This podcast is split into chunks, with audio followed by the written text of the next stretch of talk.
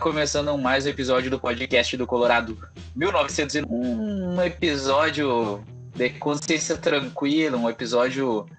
Uma semana. Acho que eu diria uma semana para quem é amante do, do futebol, né? Para quem é amante da justiça, para quem merece sorrir. Pro torcedor colorado sorrir de orelha a orelha, porque essa semana que parecia que talvez não seria talvez tão movimentada assim, etc. Algumas coisas já estavam previstas que ia acontecer. É, eu acho que aconteceram da forma como deveriam ser, né? Elas, elas vieram no tempo certo e, e é, você sabe do que eu estou falando, né, ouvinte? Você, você que está ouvindo esse programa já sabe do que eu estou falando. E a gente vai falar sobre muita coisa no programa de hoje. Essa semana a gente teve o sorteio dos grupos da Libertadores na sexta-feira passada. A gente teve partida do Inter do Galchão contra o Aimoré com uma, mais um teste muito importante. E deu também bons frutos essa partida, né? Claro que a gente não pode ser emocionado demais, afinal de contas era uma partida contra o Aimoré, mas foi uma interessante para ver de uma forma uh, mais contundente, o Galhardo voltando que é sempre muito importante para a confiança do atacante, e algumas outras coisas chatas, né? Parece que aconteceram na, na arena, na zona norte de Porto Alegre, além de da gente passar aqui, a gente vai ter que agora passar também né, os grupos da Libertadores e os grupos da Sul-Americana. Isso, né? A partir a gente resolveu abranger um pouco mais o futebol aqui no programa, né? A gente vai falar um pouco mais dessas dois certames tão importantes aqui no nosso programa. E também da chegada do Tais, tá muito perto. Só falta anunciar, a gente sabe que tá tudo. Então tem muita coisa pra gente falar sobre o programa de hoje. E pra começar falando sobre isso, vou dar boa noite pro Diego. Como é que tu tá aí, meu velho? Tudo tranquilo? Boa noite, Ayrton, Giovanni, todo mundo que tá nos ouvindo. Como o Ayrton falou, né? Deus escreve certo por linhas tortas, né? As coisas estão se acertando aos poucos. Essa semana aí foi muito boa para nós, né? Então tô, tô bem, tô esperançoso pra esse ano aí que tá começando. Apesar de a gente já ter tido aí alguns problemas nesse ano, eu acho que com a chegada do Tyson, esse grupo também é um grupo bem acessível pra gente, né? É um momento pro Inter não só acertar o seu time, mas fazer uma campanha boa, fazer uma campanha firme, né? Pra entrar no mata-mata com uma vantagem. Então, desde o nosso último programa a gente teve notícias boas, né? E também a atuação do time, que eu gostei da atuação ontem, né? Vi muita gente falando aí que o Inter é, enfrentou um adversário morto, mas morto por morto já estava enfrentando morto antes, e agora fez seis gols, né? Então tô esperançoso aí pro, pro, resto, pro, pro resto da temporada. Boa, meu velho, boa. Passando a palavra pra ti, Giovanni. Como é que tu tá aí nessa noite, nessa gravação aí? Há uma lavada, né? Fala, gurizada. Boa noite aí para os nossos ouvintes, para vocês da bancada.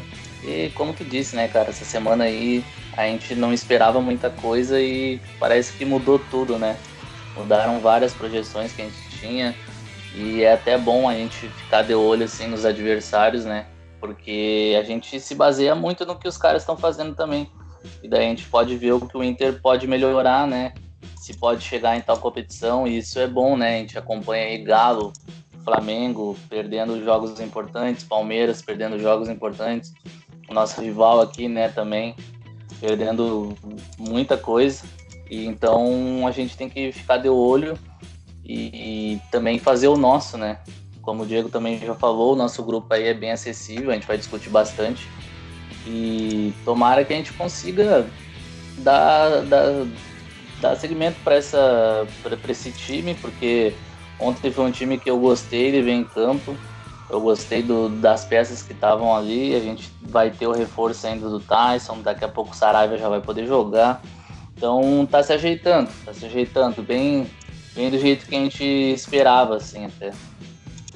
É, e pra gente falar sobre todos esses assuntos de hoje, a gente vai seguir uma pauta aqui, mais ou menos uma ordem cronológica voltando pelo início né, dessa semana, desses fatores mais importantes que aconteceram nos últimos 7, 10 dias aí, que foi o sorteio dos grupos da Libertadores, né? A gente sabia que o Inter dessa vez não era um time que era cabeça de chave, é, poderia cair em grupos complicados, poderia pegar um Palmeiras, poderia pegar um River, né? Eu acredito que seriam os dois times mais complicados junto com o Flamengo. E no final das contas, acredito que o Inter é um grupo muito bom. Gostaria que vocês falassem um pouquinho sobre esse grupo que o Inter enfrenta que na minha opinião eu acredito que seja um dos dois grupos mais fáceis assim né, da competição. e, e que nos dá a possibilidade de conseguir uma boa classificação e ter algumas vantagens importantes para a fase de mata-mata, porque a gente sabe que isso também é muito importante, né? É, eu espero que o Inter se imponha nesse grupo, assim. Eu acho que o Inter tem que fazer uma campanha para realmente mostrar que veio, né? Claro, acho que a cobrança não vai ser para o Inter golear todos os adversários. É um grupo que permite aí uma certa até certos vacilos. Ele permite, permite que o Inter empate na altitude, né? Com, com o grandioso sempre pronto, né? Permite até que empate ou perca para o Olímpia, porque convenhamos, é muito difícil que o Inter perca a vaga, né? São duas vagas. Então teria que perder a vaga pro Táchira, né? O sempre pronto, não acredito, não acredito que vá disputar a vaga. É muito difícil, então o Inter provavelmente está classificado. Isso permite uma certa experimentação, mas eu pessoalmente espero ver o Inter mais maduro né, nessa fase de grupos, conseguir desenvolver o seu jogo e se impor contra os adversários. O Olímpia é um adversário que eu acho que pode ser um adversário encardido, né? Pelo que eu vi do, de como o time deles vem, eles têm um time organizado e é um time que o Inter tem uma história com ele, né? Não é uma história pequena a história do Olímpia com o Inter. É um time que a gente tem engasgado, de certo modo. Então eu acho importante a gente vencer os dois jogos contra eles. É, para se impor mesmo, para passar essa confiança. É um fantasma do passado muito grande assim pro clube. Então eu acho, eu acho legal poder enfrentar eles num grupo fácil desse, com pouca pressão e ganhar, ganhar essa confiança, né, pro resto da competição. É, só para vejo... comentar, né, sobre, sobre o grupo do Inter, Giovanni, só antes do, do, do uhum. Fala, que acabei não passando. Mas é que a gente já tá, já tá tão acostumado com a ideia, já dissecou os próprios participantes desse grupo no nosso perfil no Instagram, né? O nosso arroba colorado 1909 underline começo e underline no final. Então a gente já fez uma análise, né, dos participantes desse grupo, que são o Olímpia, o Deportivo Tátira e o Sempre Pronto, né? O nosso clube Always Ready, né, da, da Bolívia, né? Então são, é um grupo que, tirando o Olímpia, que é um time tradicional, que já tem uma história até direta com o Inter, é um grupo bem acessível, né?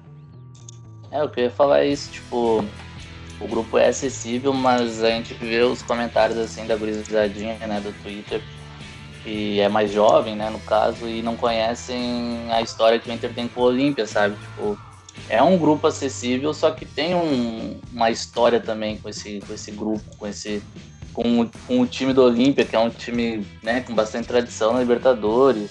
Então seria muito bom vencer as duas partidas dele e o resto eu acho que a gente não vai ter problema, sabe? Até pode acontecer de um empate na altitude, até por ser a primeira partida, mas eu acredito que não vai acontecer. Acho que o Inter ganha, ganha todos os jogos. Acho que a, o único percurso assim que o Inter pode acabar se perdendo é contra o Olímpia fora de casa. Não, acho que no resto assim, não vai ter tanta dificuldade, porque os outros times são muito fracos e se a gente pegar e analisar o Tátira mesmo, é um time que não joga desde dezembro. É muita coisa, assim, tem um jogo. É, não jogava desde dezembro e eu ia falar, tinha um jogo agora dia 15, né? A gente tá gravando dia 15 foi o primeiro jogo dos caras em quatro meses, sabe? Então, tipo, eles vão chegar para jogar com o Inter, com, sei lá, uns três jogos no mínimo, que, que, eles vão poder reavisar até o jogo contra o Inter. E o Alves da Bolívia bem jogando, só que agora demitiram o treinador na, nessa, no início dessa semana, se não me engano, depois do jogo lá que eles tiveram no Nacional e teve, teve uma pancadaria lá e demitiram o técnico no vestiário, sabe? E era um técnico que já estava há, há, quase três anos no time. E o Olímpia recém trocou de treinador também. É o Carequinha Horta, que até jogou no, no, no, Grêmio, né? Foi campeão com o Olímpia. do Grêmio adora ele. Sim, na época que trouxeram era comparado ao da Alessandro, né? Sem palavras, Não né? sei se vocês lembram disso. Meu Deus, se ele, se ele fez um gol foi muito. Chorava não... de ruim. É. E então eu não vejo muito dificuldade no grupo do Inter, é mais aquele negócio de encaixe do time, né? E a Libertadores, né, cara? A gente tem que se impor, até porque o Inter é uma camisa pesada hoje no, no continente, então tem que colocar em prática, né, a, a diferença que tem entre, os, entre o tamanho dos times, né? Exato, eu acho que é mais ou menos esse o caminho. Ainda mais considerando que, por exemplo, ano passado nós caímos num grupo da morte, né? A gente não. se a gente faz essa retrospectiva, a gente viu que mesmo o Inter sendo muito grande, um clube brasileiro tendo mais poder financeiro, foi uma classificação sofrida, foi uma classificação difícil. Até a gente viu que aquele jogo contra o América de Cali no Brasil acabou sendo essencial, aqueles gols que a gente conseguiu e aquela vitória. Um jogo que parecia tranquilo, mas que foi muito importante no fim, porque a gente ficou num grupo com Universidade Católica, uh, América de Cali e Grêmio, né? E no fim a gente acabou perdendo alguns jogos no fim e quase que a gente acabou se complicando por nós mesmos. Então a gente ter um pouco mais de tranquilidade através desse sorteio, ainda mais considerando o início de trabalho do Miguel Angel, assim também como foi do Cudê, é, vai ser importante para dar uma margem, uma margem de erro maior, né? Para a gente conseguir ver a, a, a, torcida ter um pouco mais de paciência com o Miguel Angel no início desse trabalho, porque ao contrário do que a gente viu na, na aldeia, até parece que agora acabou, né? Acabou a paz, mas a gente vai falar disso mais pra frente, a gente vai, vai discorrer sobre é, isso daí é. mais pra frente. Mas eu acho que é um grupo bem interessante, ainda mais considerando que a primeira partida contra o Always Ready também feito, que a gente sabe que é muito importante para já ir garantindo os pontos e poder realmente classificar entre os top 3, assim, né, da Libertadores nessa primeira fase. Sim. É, eu, eu acho bem importante fazer essa campanha firme aí. Não só pra gente conseguir a vantagem no mata-mata, que é muito importante, né? Até porque a gente não sabe, a Libertadores é longa, né? Eu espero que sim. A gente realmente não sabe se no mata-mata já não vai ter torcida nos estádios, né? Até o final do ano. Sim. Não sei, talvez não, mas esperamos que sim, né? Então isso pode ser um fator importante, decidir os jogos em casa. E também eu acho que o Inter precisa. Isso tem sido feito, sim, mas eu acho que precisa se impor mais, ganhar mais respeito, sabe? Fora do, do país, enfim realmente ser visto como um time com, com poderio de ganhar a Libertadores, que é a realidade do Inter hoje. O Inter tem poderio para ganhar a Libertadores, assim. Eu vi a, a, participação de um jornalista que cobra o Deportivo Táchira um, no Voz do Gigante, e eu fiquei impressionado, assim, quando perguntaram para ele o que, que, ele ach... qual era a impressão dele sobre o Inter, porque ele basicamente falou assim, ah, o Inter tem o Guerreiro, e a gente sabia que dos adversários difíceis era um dos mais fáceis para pegar. Então, assim, é...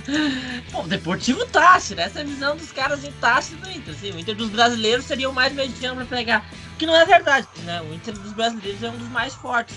Inclusive, acho que tá no nível um pouquinho abaixo do Flamengo e Palmeiras, mas tá acima do Galo ainda. E acima do São Paulo ainda. Embora ninguém ache isso além de nós, mas essa é a verdade.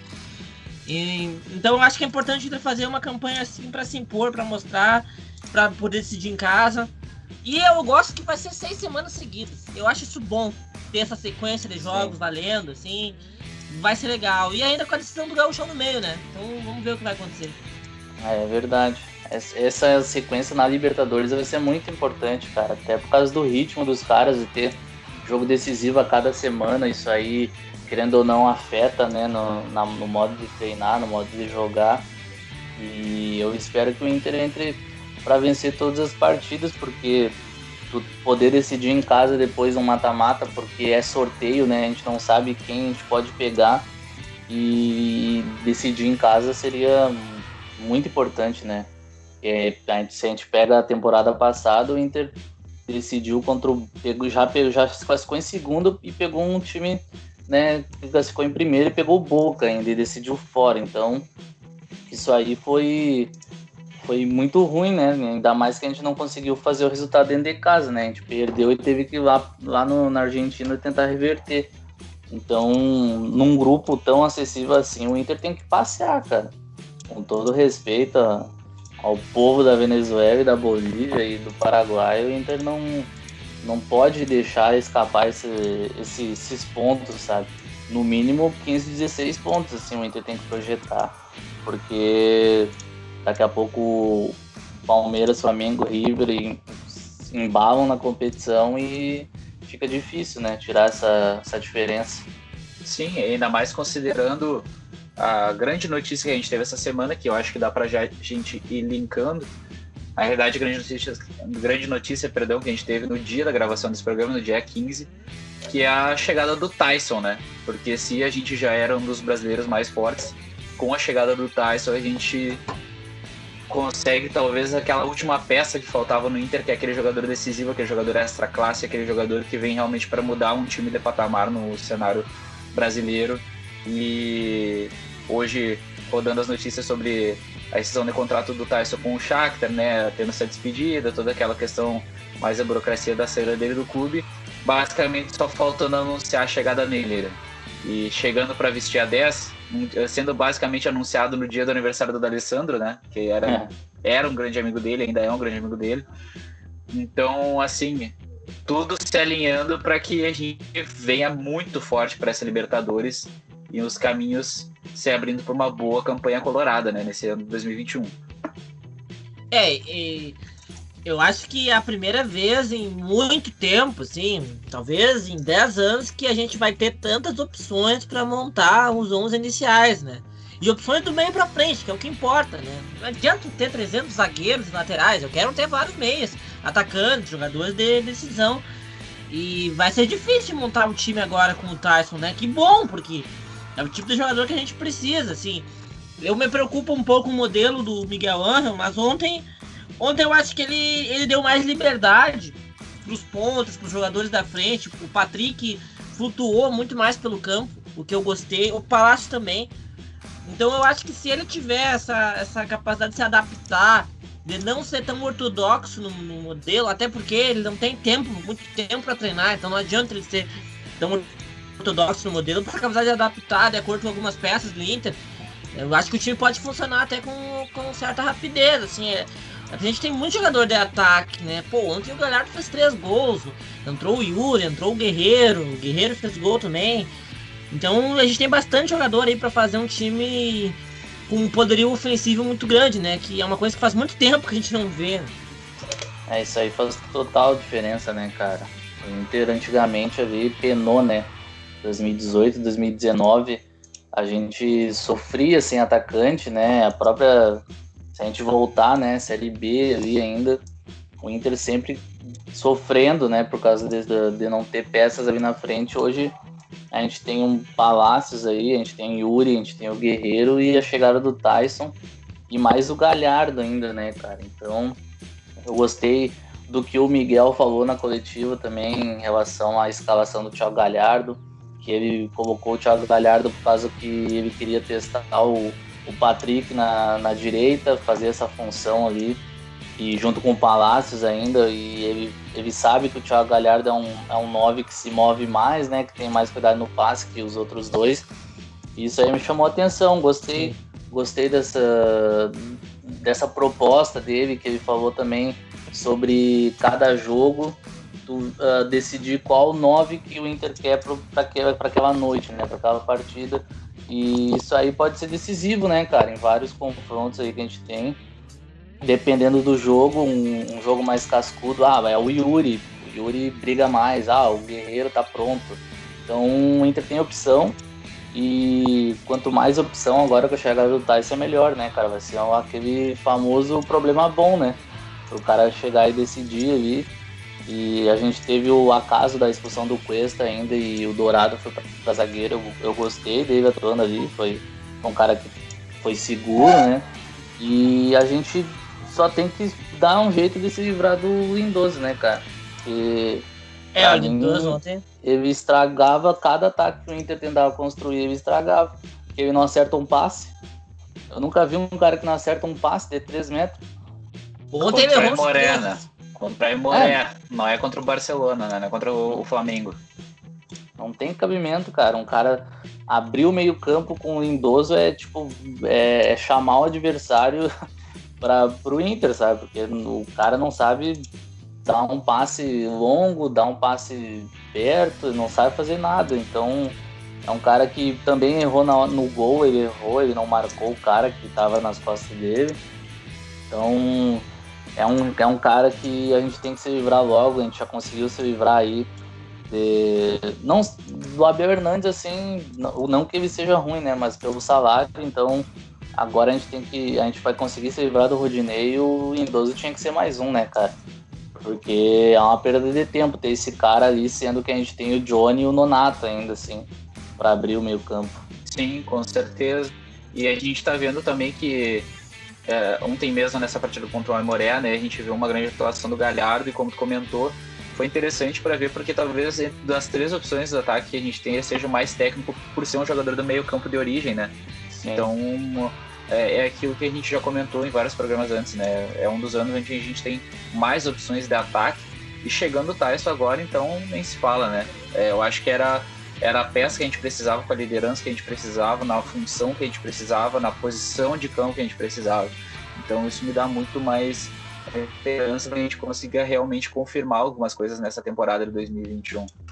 Mas falando também sobre, sobre, sobre os grupos, uh, falando sobre os outros grupos da Libertadores, né? Porque a gente, a gente viu agora, né? Tava rolando a pré-Libertadores, a gente viu acontecer uma coisa chata, então o, nosso co-irmão acabou, como diria o próprio jogador do Del Valle, cai cedo, né? Nosso querido Caicedo. Caicedo, Caicedo. Deu tchau mais cedo da, da competição continental e deixou um pouco diferente a distribuição dos grupos da Libertadores, que eu acho que vale a pena falar também. Se tivesse passado, né, o que infelizmente não aconteceu, né, eu fico triste, como é, como diz o poeta, eu fico, fico triste. Então, o grupo A ficou com Palmeiras, Defesa e Justiça, que aliás ganhou a Recopa num baita jogo, né? Contra o é Palmeiras. Parabéns, verdade. Pegado. Parabéns com o Everton perdendo o pênalti. É, e com o BK7 na Casa Mata, né? BK7 na Casa Mata da Defesa e Justiça. Substituindo o Crespo. Universitário e o quarto representante que entrou na fase de grupos, Independente Del Vale, né? Então, com o nosso Soteudinho, né? O nosso querido Ortiz, que aliás o Inter, alô, diretoria do Inter, hein? Ficar de olho. Dois meses abre é. pré-contrato aí, se quiser, tá livre no mercado. Gostar, verdade. Então, grupo A com esses times, o grupo B com o Olímpia Internacional Deportivo Táchira e Always Ready, grupo C com Boca Juniors, Barcelona de, de Guayaquil, The Strongest e o Santos que eliminou o, o São Lourenço. Grupinho grupo complicado. Com, grupo enjoado, o grupo D também é um grupo um pouquinho enjoado, River Plate, Santa Fé e Fluminense. Ainda não tem a quarta equipe, né? Ainda não entrou. Tá jogando agora, Júnior e Bolívia. Ah, é um grupo enjoado também, um é. grupinho chato. É.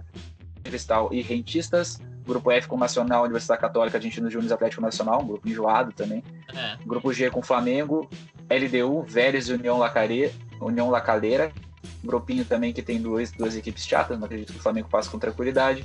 E o grupo Sim. H com o Cerro Portenho, Atlético Mineiro, América de Cali e Deportivo Lara. É, né? Deportivo Lara. Mas será que Laguaira, desculpa, Deportivo Laguaira. Será que a LDU e o Vélez não são melhor, um pouquinho melhor que o Vasco? O Vasco meteu um sarandeio. É, é mais esse, né?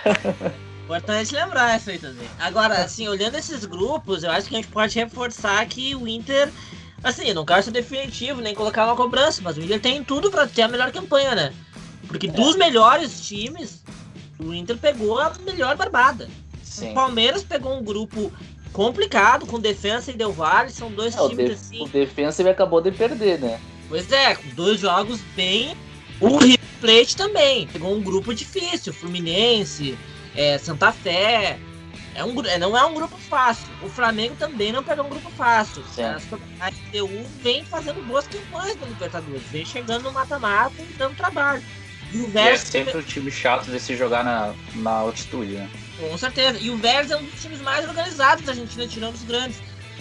Então, desses mais fortes, é, o Inter pegou o grupo mais acessível, né? Então, é, o Palmeiras... Boca, Juniors, Boca Juniors tem o Santos e o The Strongs. Qual é o outro agora? Não, não lembro. Mas é um grupinho complicado também, um grupinho. É, é Boca é Juniors, The Strongest e Santos. É, não, não é, é um barbado. Bem complicado. E bem... o Boca sempre costuma se complicar, né? Na pois fase é. do grupo. É, ó. O River Plate também é um, é um clube que tem algumas, alguns históricos sobre se complicar também na fase de grupos, Sim. né? Eu acho que. Eu acho assim. Todo mundo é um grupo difícil, tirando o Inter, dos grandes. Tirando o Galo, talvez o Galo ali, né? Mas a gente viu o Galo contra o Cruzeiro, né? Se arrastando. Então, é o Galo, né, cara? É o Galo, é o Galo. Então, assim, olhando por cima, o Inter né, distou assim com a maior possibilidade de fazer uma grande campanha. Agora, se eu quiser dar um, dar um palpite, assim, de alguma zebrinha nesses grupos aí, fiquem de olho no Boca de olho é. no Boca. Esse grupo aí, com aquele futebol deles, não sei, não sei. Deixar no ar. É. Tá, eu fecho, eu, eu, eu, tendo a acreditar nessa, nessa mesma questão, que é um grupo complicado. A gente sabe que o Santos é um time que recentemente deu uma costa no Juniors, né? E o Boca Juniors é um time cansado. Né? Até lembra o Inter um pouquinho, né? Nos momentos de cansaço. Sim, lembra um pouquinho. Então, fim de ciclo. Aliás, eu fiquei sabendo que tem um pessoal no fim de ciclo aí também, né? Aconteceu, aconteceu hoje também, né? Eu queria mandar um abraço da diretoria que renova com o técnico antes da final de uma Copa do Brasil e depois, depois tem que demitir o cara. Parabéns aos envolvidos. Planejamento, isso é planejamento. Planejamento, é exato. Romildo Bolzan. Romildismo, né? Mas enfim, eu acho que, eu acho que o, o Diego matou a charada aí. O, o Boca Juniors pode ser um time que pode vir a ser uma zebra nessa, nessa Libertadores. Até porque o Santos tem se acertado bem com o Olan, né? Pra mim é surpresa, eu pensei que ia ter dificuldades. Achou uns guri ali, tem o tal do Ângelo, né? Que é um guri muito habilidoso. Então, quando vê, né, o Santos passa nesse grupo aí também. Ah, acho que o Santos passa em segundo, no, no, no máximo, assim. Eu não, não acredito que ele seja eliminado, porque já vem com esse grupo, né? E agora mais o acréscimo dessa gurizada que, que chegou numa final, querendo ou não, né, cara? Eles, o espírito continua, né? O, desse time, então acho que eles não vão não vão ficar. Acredito que. E se for pra Sul-Americana, o Grêmio tem que se cuidar daí, né? Porque seria mais um adversário duro, né, na Sul-Americana. É, a gente tem que ver isso, a gente tem que analisar isso aí. O terceiro lugar vai pra Sul-Americana. A gente tem que Olha, ver qual é o terceiro tá barbado Sul-Americana. Não, é a, a, a, Sul-Americana que coloca o, o Grêmio no enfrentamento com o vice-campeão da Libertadores Lanús, né? Então ainda tem é. esse detalhe, né? É, é isso aí, é, é, verdade. É bom lembrar isso aí também. Grande Lanús, né? Chegou na final da Libertadores, tá na Sul-Americana. Confronto de gigantes. Tem mais esse. Mas falando sobre os grupos da Libertadores, retomando os grupos da Libertadores, acredito que dá pra gente cravar alguns, alguns times que vão se classificar aqui com, com uma certa tranquilidade, né? Acredito que o grupo do Inter não deve ter surpresas, vai se classificar Inter e Olímpia. Acredito Sim. que não, não foge muito disso. Sim. O grupo Sim, Palmeiras deve se classificar com uma disputa boa entre Independente Del Vale, Defesa e Justiça. Eu acho é. que são ah, bem, tá são vai bem um equivalentes, bom, cara, assim. Até porque o, o Defesa e Justiça é o atual campeão sul-americano e Independente também ganhou recentemente, né? Então, é, assim, mas o Palmeiras o... tem que abrir o olho nesse grupo aí. Sim, sim, sim, sim. São dois, são dois times que vêm numa crescente num cenário sul-americano. É, eu não é cravo se o Palmeiras vai passar. Acho que são passa, três. Cravo, ah, cravo. Passa. São, são, são, três, são três boas equipes, né, cara? E, e ainda tem o fator de que os três já se enfrentaram recentemente, né? Eles são equipes que se conhecem.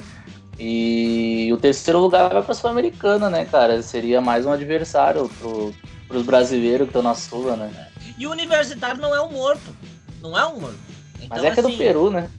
Ah, mas não sei, é o mais é. organizado do Peru. O que não quer dizer muita coisa, com todo respeito, né? É. Ah, é uma viagem longa. da vida. Longa. É, mas os outros grupos aqui que talvez que dê pra gente cravar que tem a classificação, River Plate, acredito que sim. Acredito que o grupo de São Paulo não foge muito de São Paulo e Racing, a menos que tenha uma surpresa do Sporting Cristal, mas acho difícil. Difícil. O grupo, o grupo do Nacional acho que é um grupo um pouco embolado, né? Um grupo Bem embolado.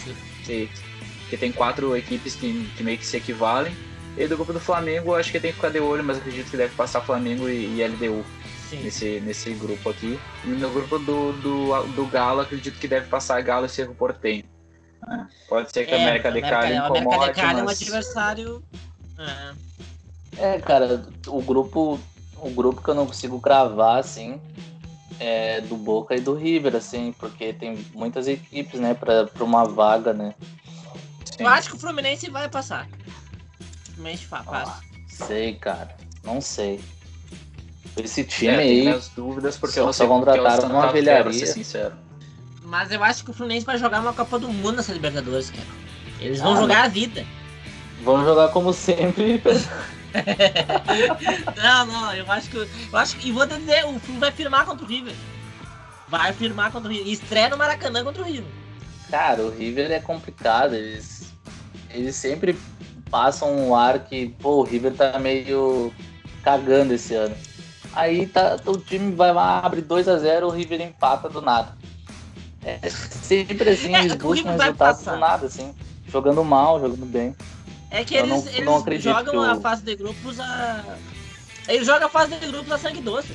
É, é que eles sabem, né? Eles sabem. Mas é uma Libertadores que demonstra interessante, né? Eu, eu comentei já nos outros programas que, para mim, essa temporada, pelo tempo que a gente não teve, a pausa que a gente teve para preparação, contratações, etc., de uma certa forma, ela acaba sendo boa pro Inter, porque a gente conseguiu trazer reforços do nosso próprio grupo, que eram jogadores lesionados. Tanto é que essa semana a gente teve uma notícia muito boa, que o Saravia já voltou a treinar com bola, né? Então Importante. já foi ah, confirmada essa saída do Rodinei. E o próprio Miguel Angel falou que o setor que o Inter tem mais opções na, na, na- visão dele seria essa lateral direita, né? Elogiou bastante as opções que tem, que seria o Saravia, o Heitor e o Mazete. Então é um cara importante, além da volta do Guerreiro, a volta do Bosquilha, o próprio Guerreiro ainda pegando ritmo. Também fez um gol importante ontem contra o Moré para retomar um pouco mais a confiança. E, e dentro desse cenário, eu acredito que vai ser uma temporada que vai ser muito um 2020.2, assim, né? Não, não tem muito espaço para acontecer coisas diferentes no futebol.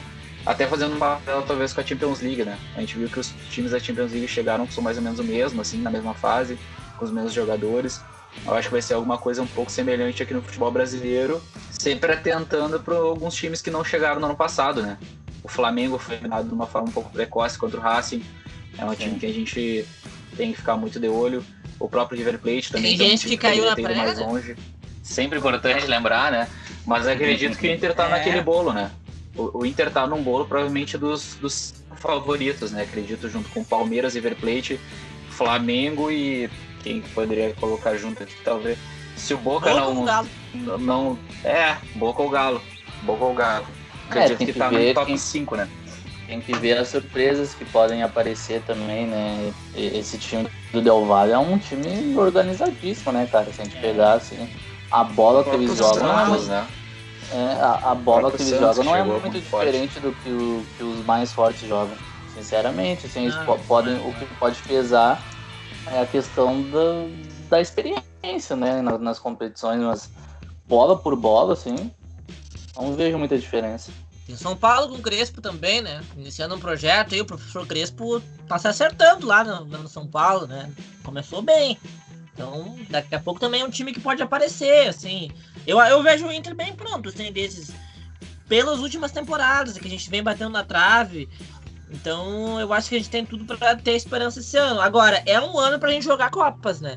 O É. Campeonato Brasileiro é difícil imaginar a gente disputando esse campeonato, porque é muito jogo e, a gente- cara, a gente tem que aproveitar. Estamos na Libertadores, o Grêmio tá fora, entendeu? Então, sei lá, é nossa hora, entendeu? Nossa É, hora. cara, a gente tem que aproveitar essa questão aí do rival não tá jogando e também que a gente tem um grupo acessível, né? A gente fazendo uma campanha aí que, por exemplo, o Inter faça uma faça 15, 16 pontos.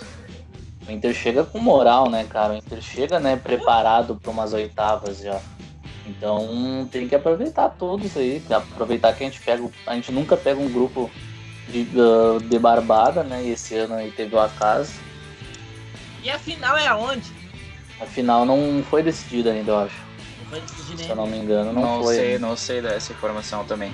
É, Mas eu acho que é essencial, né? Agora com a chegada do Tyson, principalmente.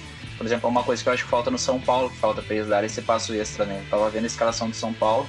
É um time que se demonstra interessante, mas ainda falta, né? Falta aquele cara diferenciado nele. né? Tem muitos Ah, jogadores falta, jovens que são interessantes. O jogador mais diferenciado deles, que a gente viu que fez muito. Que, que foi um fator decisivo ano passado, foi o Luciano, né? Mas é um cara que É. a gente sabe que não, que não foge muito do nível. Por exemplo, ele estaria abaixo de, de alguns jogadores do Inter, né? E a- da Alguns. própria- Alguns. Então, então é, o São Paulo eu vejo como um time mais semelhante a temporadas passadas do Inter. Eu acho que ele tá mais nesse, nesse processo. Então ainda o Inter chega muito forte e, e a facilidade de a gente pegar um grupo mais tranquilo é justamente essa que a gente estava comentando, né? O ano passado a gente falava do Inter eh, jogar as, as, as competições conforme as condições se apresentavam na temporada, né? conforme a gente tinha os enfrentamentos mais interessantes, etc. E, e esse, essa fase de grupo sendo mais enxu- enxuta, né, sendo mais direta, né, os jogos mais rápidos e a gente podendo também ter adversários mais fracos podem nos dar uma tranquilidade muito maior, né? A gente não, não vai precisar poupar tantos jogadores, daqui a pouco decide mais cedo a classificação e pode conseguir resultados melhores nas outras competições. É, até porque tem a final do Gauchão agora, né? Que vai ser nessa, nessa virada de mesa aí. E eu acho bem importante a gente vencer esse Gauchão, comemorar um título em cima do rival, assim. Tá na hora, tá na hora. Tá engasgado, acho que tá, é esse o momento. Tem que ganhar esse Gauchão pra ganhar confiança para o resto das Copas, assim. O Brasileirão, eu não acredito que a gente vai ter fôlego para disputar o título. Mas claro, a gente vai espera que o Inter comece bem, né? Tem gente aí que, já que não vai jogar Libertadores, estão falando que vão jogar o brasileiro agora, né? Como se nos outros anos não tivesse jogado. Então isso aí também não me preocupa. Eu acho que o brasileiro vai, vai ficar com o Flamengo, Palmeiras ali, talvez o Galo, algum outro time. Mas tirando isso, a gente não vai ter muito que se preocupar com o brasileiro, até porque é um festival de vagas também. É um ano para Copas, é um ano para Libertadores e para Copa do Brasil. E o Gauchão, né? Esse, esse é o meu plano para esse ano. É, e o que, eu, o que eu gostei desse calendário é que a gente tem agora seis semanas de direto, né? Direto a Libertadores e a Sul-Americana, né? Para quem está disputando. E a Copa do Brasil é depois, né? De sair. Então vai ser Copa atrás de Copa, assim. Então vai ser, Sim, vai. vão ser semanas assim decisivas, né? Cada semana vai ter decisão. E daqui a pouco a gente já sabe qual adversário a gente vai ter na Copa do Brasil. Então pode ser de novo um caminho acessível que a gente não soube aproveitar na temporada passada. Então a gente tem que Eu quero muito esse negocinho de seriedade, né, cara? Seriedade por parte da direção, por parte dos jogadores de encarar diferente as competições, porque não dá para ficar mais batendo na trave. É claro que não é obrigação do Inter ganhar título, mas até porque os times mais ricos não a gente não chega nem perto, a gente é um time que deve ainda, né? Mas é um, é um time que pode bater de frente com qualquer time, porque a gente trouxe um cara aí qualificado e a gente tá reforçando o elenco também com os jogadores que estão lesionados. Agora a gente tá trazendo o Tigers. Então tem que aproveitar a, as chaves que, que a gente caiu tanto na Libertadores e quanto a Copa do Brasil depois, porque a gente viu um, um, exemplo né, do nosso rival que chegou na final sem jogar o ano inteiro bem. Então é levar do jeito diferente esse ano essas, essas Copas, né? Lembrando que esse ano os times da Libertadores não entram nas oitavas da Copa do Brasil, entram numa fase anterior às oitavas, que seria a 16 avos, né? Nome horrível, mas esse é o nome que tem. E vale lembrar que várias zebras aí é, já aconteceram na classificação dos times que vão enfrentar os grandes da Libertadores. Por exemplo, o grandioso Botafogo, né? Que já caiu fora né, é, nessa Botafogo fase. Caiu.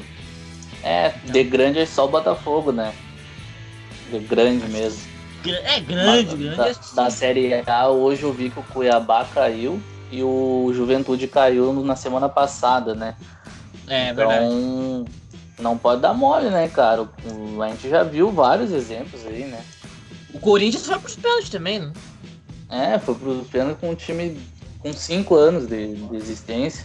Tá louco. Mas o Cruzeiro passou, né? Então. É, mas o ano é, passado é, a, gente... a gente viu o Galo caindo para afogados. Exatamente é isso que eu ia comentar. É exatamente isso. Então tem que ter, tem que ter um certo cuidado. A gente sabe que o Inter Uh, por exemplo, o Inter foi desclassificado por vitória, se não me engano, na Copa do Brasil alguns anos atrás, né? E, 2018. E tem, é, tem que ter alguns cuidados, mas, mas eu, eu agora. É, é, essa semana foi uma semana que eu não comentei no início do programa, parecia que não ia acontecer muita coisa, mas aconteceu muita coisa, né? Você desenhou muita coisa interessante pro Inter para essa temporada, uh, falando da, da, chegada do Tyson, de, dessa movimentação da eliminação do Grêmio tão precocemente da Libertadores e da própria demissão do Renato, né? Que a gente não pode esquecer disso, que aconteceu no dia de hoje. Até eu tinha visto uma notícia no, no início, né? Que é uh, breaking news, né? Muito obrigado. Renato se, uh, se, se reúne com a diretoria do Grêmio e demite todos os dirigentes, né? É essa a, a notícia, né? Não, não era da demissão do Ronaldo, do Renato, no caso, mas enfim. É... Mas Uh, e também falando sobre a atuação do Inter, né? A atuação do Inter ontem contra o Aimoré, mesmo com num, num gramado ruim, né? Um gramado alto, pasca o chão. É triste, né? A real é que é triste tu olhar o chão. Foi um jogo que a gente conseguiu criar muito, né? Um jogo a gente fez seis gols e, E, e, já foi bem interessante porque a gente vê que é onde o Inter tem mais dificuldade, que é nesse setor de criação, e vai tentando achar novas soluções, como o Patrick pela direita, para fazer esse corte bater para dentro, o Palácios começando como titular e etc. É, eu gostei do Patrick, achei que ele participou mais do jogo, o que é importante porque ele é um cara que tem que estar tá participando. O Palácios, ele me pareceu um cara é, com uma boa capacidade de passe, de visão de jogo, de participação ali até pelo meio Daqui a pouco ele é um cara que pode até jogar pelo meio, nem um tanto pelo lado. E o Galhardo, né? Que voltou seu tempo de Cudê. Ontem ele fez uma partida de nível da época do Cudê, né? Participando, brigando, definindo as jogadas. Eu acho que num time que propõe o jogo pelo chão, que gosta desse tipo de jogo, jogo mais apoiado, é, eu acho que ele do nosso camisa 9 é o que melhor encaixa. Porque ele combina jogadas bem com os jogadores que vêm de trás ele pressiona bem os zagueiros e ele define muito bem na cara do gol. Né? Então, eu gostei muito do estilo de jogo dele. O, o Yuri é um cara mais de explosão. Né? deu muito certo no esquema do Abel. Talvez o Yuri pudesse dar certo nesse esquema jogando pelo lado. É uma coisa que eu quero muito ver. E ontem até ele jogou pelo lado, depois quando o Guerreiro entrou, mas eu queria ver ele mais jogando pelo lado. O Guerreiro é mais pesado, então realmente nesse esquema ele precisa participar mais. Talvez seja um ano que o Guerreiro se reserva, né? Vamos ver aí como é que vai ser durante o ano, mas talvez seja. É, eu curti bastante a, a escalação e até já tinha falado, né? Da, eu gostei bastante do, do que o Miguel falou depois na coletiva e curti bastante o jeito que, que o Inter utilizou ali os atacantes, principalmente no segundo tempo. Eles estavam com mais liberdade, né? Estavam mais soltos. O Patrick fez boas jogadas pela direita, era, uma, era algo que eu era meio contra, assim, né? o Patrick como ponta e ainda mais pelo lado trocado. Mas ele até criou algumas chances, né? Levando essa bola para o meio e batendo. Até o gol do Heitor sai depois de um rebote do chute dele. Então é um cara que, que apareceu melhor, né? Porque a gente vinha criticando o Patrick nos últimos jogos. E nessa, nessa partida contra a Morelli foi bem, né, cara? Não tem que reclamar. E o Palácios é, é um cara que, a partir do momento que, que for se soltando, vai acrescentar mais ainda, né? Porque deu para ver que ele tem bastante iniciativa, qualidade, né? No passe, na, na profundidade ali, né? Então, eu acho que o Inter foi bem, principalmente do meio para frente, que é onde a gente estava cobrando, né? Que faltou essa iniciativa, principalmente no Grenal. Então, eu espero que continue essa, essa iniciativa deles nos, nos próximos jogos, que são mais grandes, né? Pegar um, um Olímpia e é diferente de pegar um Aimoré, né, cara? Então, espero que continue essa não esse rodízio, mas essa troca que eles fazem ali entre eles no setor de, de ataque. Eu achei interessante. Gostei bastante depois quando o Yuri entrou também o Caio. Pô, a gente tem o Caio ainda, velho. É, o Inter é. tem boas opções, velho. Tô animado, confesso. E ontem a gente conseguiu ver um encaixe um pouco melhor desse sistema, né? Dessas peças e desse sistema que a gente estava comentando também nos últimos programas, que ainda estava faltando um pouco. Então, por exemplo, um Palácios a gente vê que é um cara que é essencial, que vai se demonstrando um pouco mais encaixado no time, vai se acostumando um pouco mais com a equipe e que com o tempo e com a chegada do Tyson, agora que tem tudo para ocupar esse, essa posição pela esquerda, também já mata muito dessa charada, né? Mas ao mesmo tempo também a gente tem boas opções para a temporada que é longa, ainda mais considerando que o Inter tem condições de chegar forte em todas as competições, ainda mais da forma que vem se desenhando tudo, né? Ainda mais depois desse sorteio da Libertadores, etc. Que a gente sabe que na própria Copa do Brasil provavelmente a gente só vai pegar uma equipe forte pelas partes da final, talvez só na semi. Então é, isso, é, isso acaba sendo interessante, né? É, eu acho que a notícia ruim, talvez, de ontem foi o Praxedes. O Praxedes ele é um jogador que participa bastante do jogo. Na, aquela faixa do campo ali é muito importante pro sistema do Ramires, mas eu acho que o Praxedes ele não tá ainda bem adaptado. Ele precisa de um ritmo mais forte para fazer aquela função. Ele precisa ser um jogador de maior verticalidade para jogar ali, né? Infiltrar os espaços, definir as jogadas, dar o último passe. E ele não, ele não tá muito ligado nisso aí. Vários contra-ataques ali que ele puxou com, com uma certa lentidão, assim. É, não sei, eu vejo ele talvez jogando mais atrás, né? Eu queria ver ele como 5, jogando de camisa 5, abrindo no meio de campo. E não como meia ali, porque como meia ele parece estar tá tendo alguma dificuldade, né? Confesso assim que eu gostei da partida do, do Praxedes, assim, no primeiro tempo mais, assim, eu, eu, eu acho que ele entrou bastante na área, até a jogada do pênalti, né, foi com ele ali, ele tava, ele sempre faz essas infiltração dentro da área, eu achei, eu gostei dele, cara, mas eu, eu acho que é válido, assim, também testar ele em outra posição, até porque daqui a pouco entra o Tyson no time, a gente não sabe, né, aonde que o Tyson vai jogar, se é na esquerda, se vai ser atrás dos atacantes, e daqui a pouco tu pode jogar com Prachedes e Tyson, né, então eu acho válido pegar e testar, né, mas fica faceiro, né, fica bem faceiro. Não, mas tá valendo, tá valendo. É, é tipo, eu, tento, eu, tento, eu, eu me baseio bastante assim no, na equipe do Del Valle, né? Que aquele camisa 5 é um cara, tu vê que sabe marcar, né? Não é um cara faceiro, mas ele sabe tocar a bola, é como se fosse um lindoso bom. Né? Tipo, sabe fazer a jogada correr, né? Abrir as jogadas e quando ele tem que ficar, ele fica. Eu, eu consigo ver assim essa função hoje um cara parecido assim seria o Johnny, cara, que é um que é um guri que ele sabe chegar na frente, tem qualidade no passe e ele sabe marcar. Então eu queria ver bastante o Johnny também, vi que é um cara que não foi testado ainda com o Miguel, né? Ele só jogou antes e depois foi pra seleção, né? É, é o Johnny é, é um cara que ainda teve poucas oportunidades, né? Se a gente parar pra pensar, é um cara que a gente já comentou em outros momentos que ele é interessante não só pela questão da, de jogar, mas também pela questão mercadológica do clube, né? E é importante também pensar nesse, nesse cenário. E ontem também a gente teve um detalhe interessante que eu acredito que muitas pessoas, uma parte da torcida do Inter queria ver esse teste, que foi o, o Rodrigo Dourado na zaga, né? Queria que vocês falassem um pouco mais sobre isso também. Cara, eu gostei, eu gosto do Dourado. Eu acho que o Dourado tem qualidade para jogar. Ele já mostrou isso no Granal. Que para mim ele fez tudo que o volante tem que fazer no Granal, ele fez. Né? Foi dar ali vazão para saída de bola do time. Eu gostei dele na zaga, talvez ele e o Cuesta possam ser uma opção daqui para frente. O problema é mesmo essa posição do volante aí, né? Porque se ele jogar na zaga, quem é que vai jogar de volante? Lindoso não dá, convenhamos. Não então, tem como. Não tem como. E aí, né? Complicado, sim. Talvez o Inter tenha que buscar esse jogador. Eu gostei dele na zaga. Talvez o Inter tenha que buscar um zagueiro também. Eu até gosto da Gabriel. Lucas Ribeiro já não passa pela segurança. É complicado, essa parte do campo aí onde é tem que tá... estranho, né, cara? É estranho que nem tu fala. Bah, a gente aqui, a maioria. A maioria não, a gente curte mais o Zé Gabriel do que o Lucas Ribeiro, né? Mas se a gente for perguntar para a maioria da torcida, é o contrário, né? Os caras gostam do Lucas Ribeiro até, eles acham um bom jogador.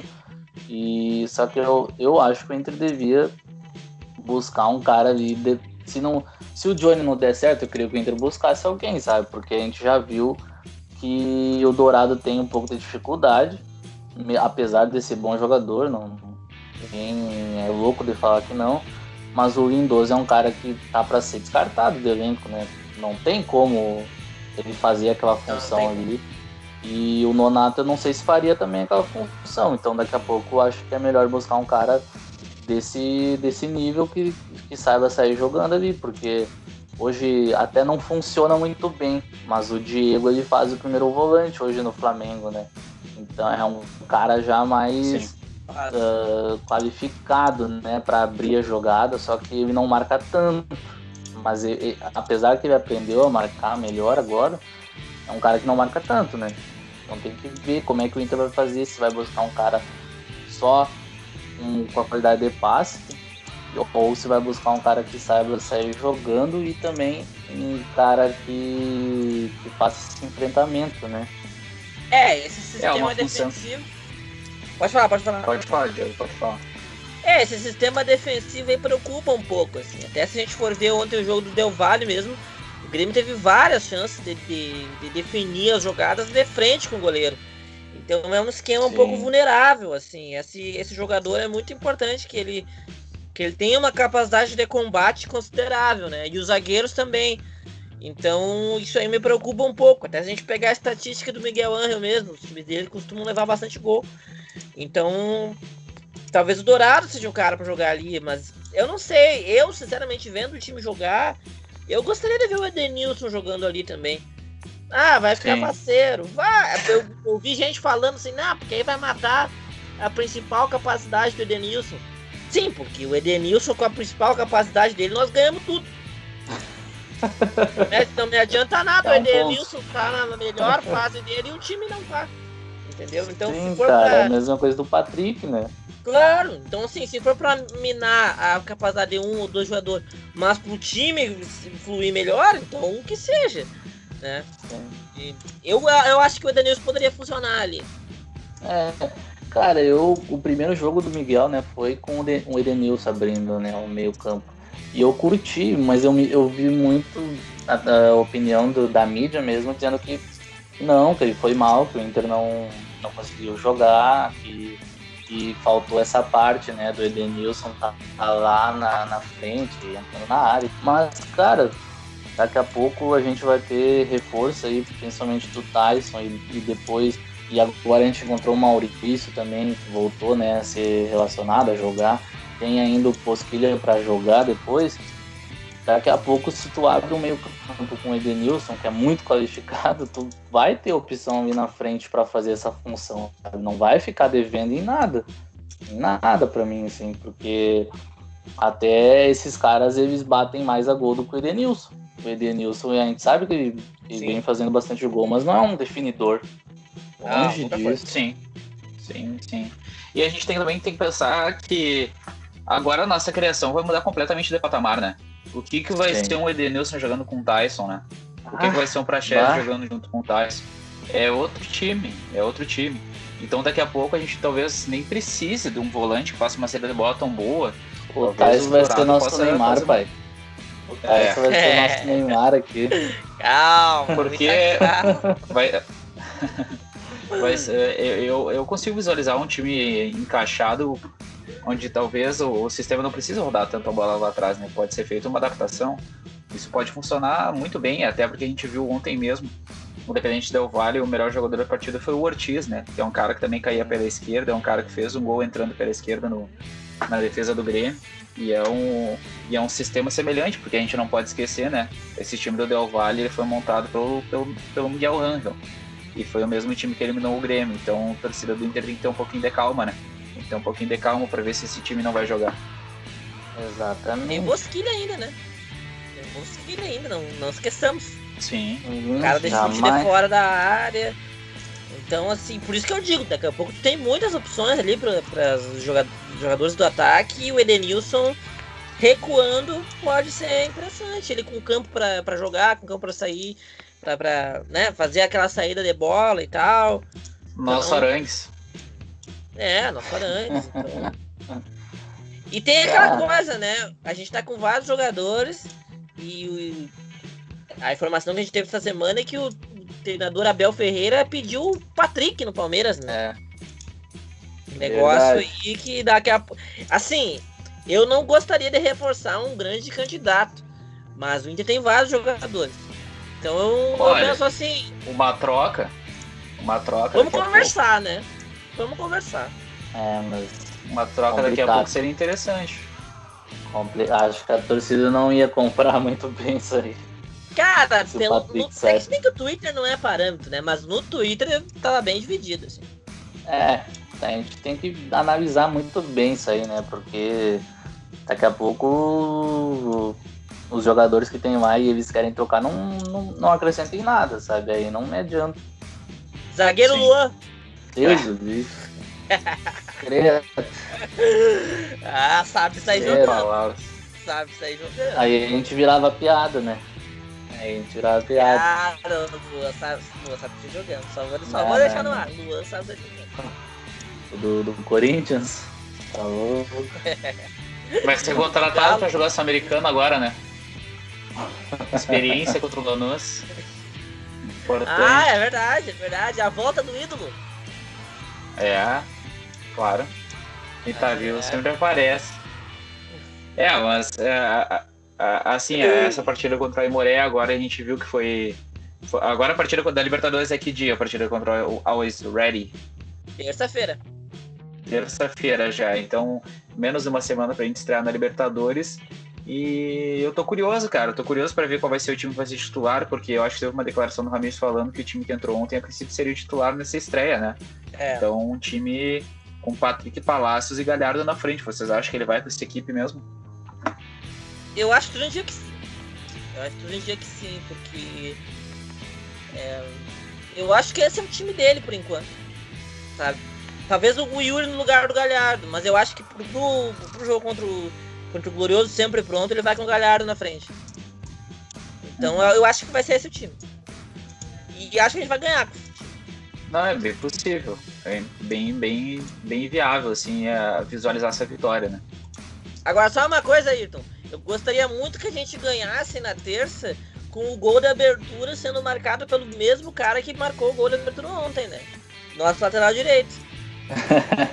ah, seria interessante. Um golaço, né? Aliás, vocês viram o vídeo do, da, da, entrevista do Galhardo junto com, com o Heitor pós-jogo ali, falando sobre qual gol foi mais bonito. E eles, eles fizeram uma, uma entrevista em conjunto. E daí o Heitor falando, ah, só um pouquinho, né?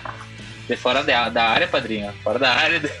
Daí o Galhardo meteu o gordinho fenomenal nele, né? Ele só falou assim, well, vou dizer que foi o dele, né? Já que ele nunca faz. Tá emocionado, né? Vou dizer que foi o dele.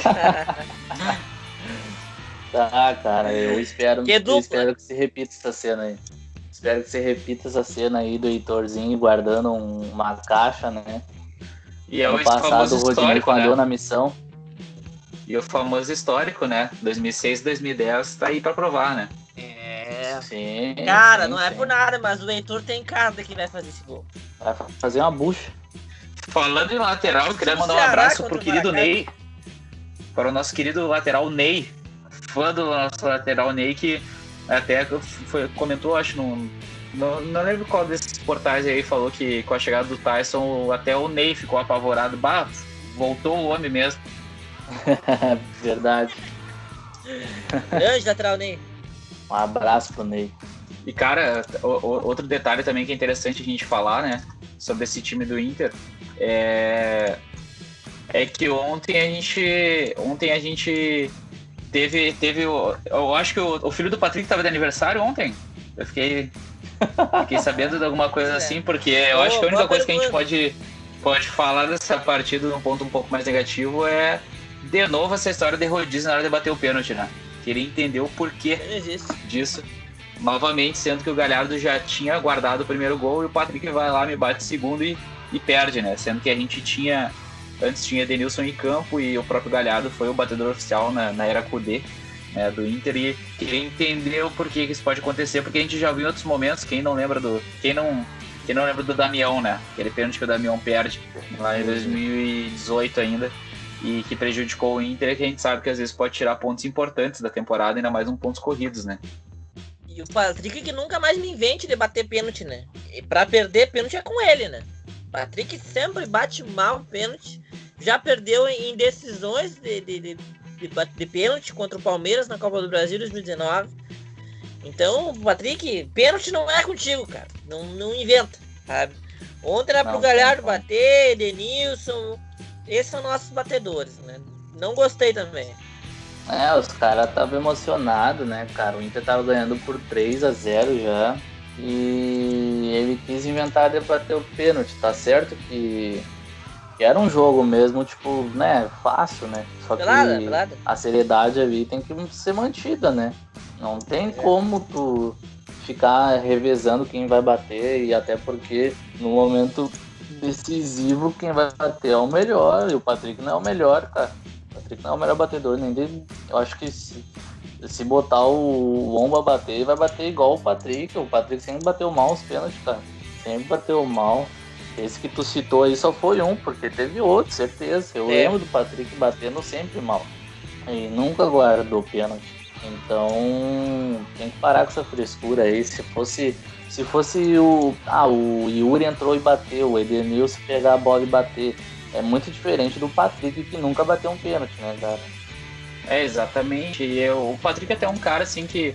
Uh, não vou dizer que ele tem dificuldade na finalização, mas a finalização não é o fator exímio dele, assim, né? Não é, é o fator mais forte é. dele. Então. Ele não tem categoria, né? Exato. Eu até, o, o Patrick até, até tem uma característica que às vezes me irrita, que ele demora muito a bater a gol, né? Às vezes ele tem o, o campo meio Sim. livre, ele demora a armar o chute. Então, claro, é uma coisa diferente em relação ao pênalti, mas eu acho que é um, é um ponto que vale a pena ressaltar.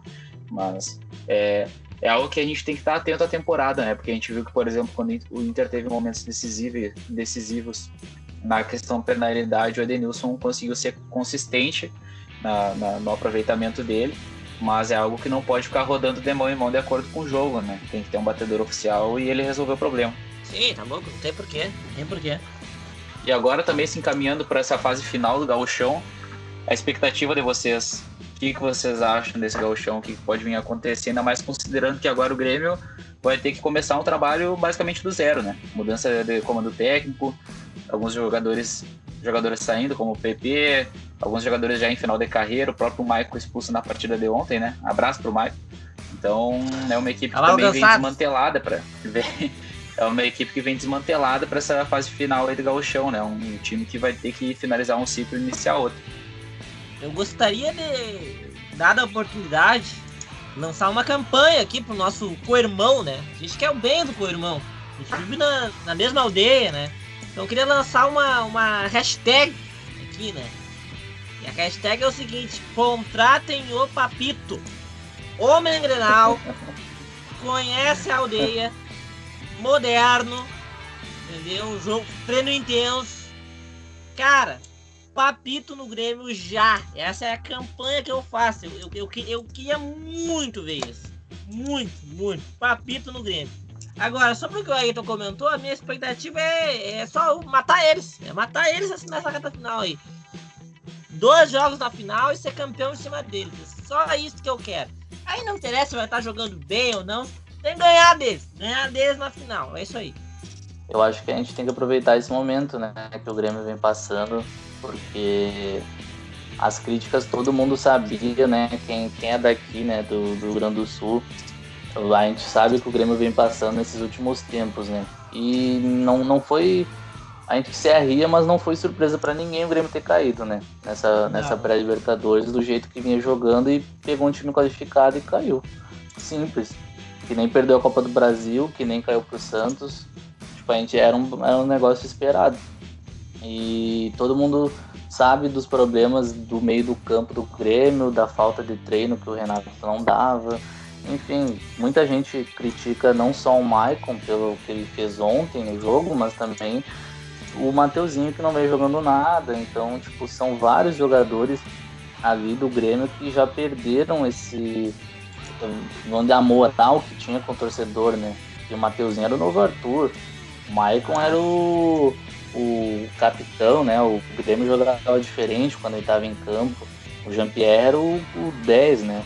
Então, muita gente já perdeu moral. Até o Ferreirinha foi muito criticado depois de ontem. O Alisson, a torcida não aguenta mais. Então, tem que aproveitar esse momento que eles estão vivendo. Ainda vão iniciar agora um, um, novo, um novo ciclo. A gente não sabe qual vai ser o treinador, mas a gente já imagina né, que seja Thiago Nunes, porque é, o Grêmio é previsível, essa direção do Grêmio é previsível. E, e, acredito que eles vão contratar o Thiago Nunes, a não ser que deu uma loucura no Romildo. Né? Mas é isso, cara. Eu espero que o Inter aproveite e ganhe a final. Se for deles, melhor ainda. Mas eu quero que o Inter essa temporada com, com a taça do Galchão, porque vai dar mais moral ainda, justamente porque a gente vai estar disputando uma Libertadores, né? Vai ser no meio ali das, do, da, da fase inicial, então seria muito importante, né? Começar já uma temporada com um título que já não vem há quatro anos, né, cara? Sim, exatamente. Tem todo esse fator tempo, né? E até falando um pouco sobre a classificação no momento do Gauchão, no momento Inter em primeiro lugar, Grêmio em segundo e Piranga e Caxias, né? Então o enfrentamento, o enfrentamento seria o primeiro contra o quarto e o segundo contra o terceiro, é isso? Isso. isso. Então no momento o Inter pegando Caxias e o Grêmio indo enfrentar o Ipiranga, né? Só que o, o, Grêmio, no caso, ainda pode passar o Inter. O Grêmio tem dois jogos a menos ainda na competição, poderia passar o Inter com, com estando três pontos atrás, né? Mas acredito que a gente, a gente viu uma diferença grande, né? né nesse, nessa temporada do Gaúcho entre os times da capital e os times do interior. Não teve nenhum time do interior que até o momento surpreendeu muito, como foi o Caxias, como ano passado. Então acredito que, que não vai fugir muito dessa da dupla Grenal, realmente, essa final, né? É muito difícil, né? E a, a, a final, ela tá marcada para qual dia? Você sabe me dizer? Ah, ah teria, teria que olhar aqui, mas não deve ser muito de maio, longe. Acho. É início de maio. Deixa eu ver, assim. 23 de maio. Finaliza no dia 23 de maio o final do Gauchão. Exato. É, mas é final de jogo mês, único? então. Final de jogo único? Não, acho que não. Acho que não. É, então deve ter alguma, alguma diferença aí nesse, nesse detalhe do, dos jogos, né? Mas enfim, né? Vai ser um mês movimentado, agora um mês de, de início da Libertadores, vários jogos em sequência, uma possível final de gauchão, uma chegada do Tyson. A, a, expectativa é que ele já consiga ser inscrito para a própria Libertadores, né? Se conseguir ser Isso. feito essa, esse trâmite rápido dos documentos, sim, acredito sim. que até sábado a inscrição para Libertadores, né? Esse sábado. Eu tava lendo aqui um, uma reportagem que saiu agora há pouco. O, ele não precisa estar tá regulamentado no BID para jogar a Libertadores. Ele, o Inter precisa iniciar essa, essa, essa documentação para para CBF, né? Porque a gente sabe que o vídeo é demorado, né? Só que a Sim. Comebol não exige que o cara esteja tipo regularizado no nacional, mas que tenha documentação. Então, provavelmente o Tais vai estar inscrito mesmo que não esteja o nome dele no vídeo, porque o, o, o processo lá é burocrático, né? Sempre demora mais do que a gente acha. Então, mas amanhã já vai ser anunciado, né? Então uhum. a gente já vai ter Tais aí provavelmente Inter e Deportivo Tátira no Beira Rio, eu já posso jogar, né? É, seria uma estreia magnífica, né? Ainda na, na própria ah, Libertadores, já conseguindo uh, engatar numa competição tão grande logo assim. E também brasileiro, né? Daqui a pouco também já tem brasileiro. E realmente Sim. iniciando de fato essa temporada 2021 de uma forma bem promissora. Uh, a, a, sequência do Inter na Libertadores é Always Ready fora, depois Olímpia em casa, se não me engano, é isso? Isso, é, são dois jogos em casa em sequência. E é Always fora, Tátira, no dia 27, e no dia 4, Olímpia. Aí depois, dia 11, Tátira fora, 18, Olímpia fora, e fecha contra o Always no dia 25 em casa. Sequência tranquila. Uma bela sequência, né? Uma bela sequência. Uma sequência para iniciar é, com o pé bem, direito. Bem boa a sequência mesmo. São, é um jogo fora contra o Alves, né? A estreia, e depois dois jogos em casa, né? Se tu já vem com a vitória da Bolívia, é, a obrigação é fechar com nove pontos o turno, né? Sim. Eu isso que é importante que, que começar com a vitória. Muito, sim, sim. muito importante. Porque daí em três semanas a gente já basicamente mata a charada e pode focar ainda nas outras competições, né? Isso seria bem importante para o Inter ter um pouco de mais tranquilidade. E, e, a gente sabe que a gente precisa de mais tranquilidade para o Miguel Angel, né? Sim. Sim, sim, sim, sim. com certeza. Mas é isso aí, gurizada. Vocês querem falar alguma, mais alguma coisa sobre essa semana que aconteceu tudo isso, todo o sorteio da Libertadores, a definição dos grupos, o nosso co-irmão uh, vem forte para a Sul-Americana agora né? Muito importante. Um abraço para o Renato, um abraço para toda a diretoria do Grêmio, né? Que fez a renovação antes de tudo isso ser definido. E lembrando, ah, é importante lembrar, né? O Grêmio poderia ter classificado diretamente para Libertadores e um dos jogos que prejudicou foi justamente contra o Flamengo ano passado, né? Então, é verdade. É verdade. Esse, tem esse detalhezinho aí, né? Porque teve gente que comemorou quando entregaram o resultado na época. Queria mandar um abraço em especial para essa gurizada aí. Eu queria lembrar uma coisa pro torcedor colorado aí, que nessa fase de grupos da, da Sul-Americana aí, né? Quatro, uh, quatro times em cada grupo, só se classifica um. Vou deixar é. a informação no ar. Só se classifica um em cada grupo, só um. É.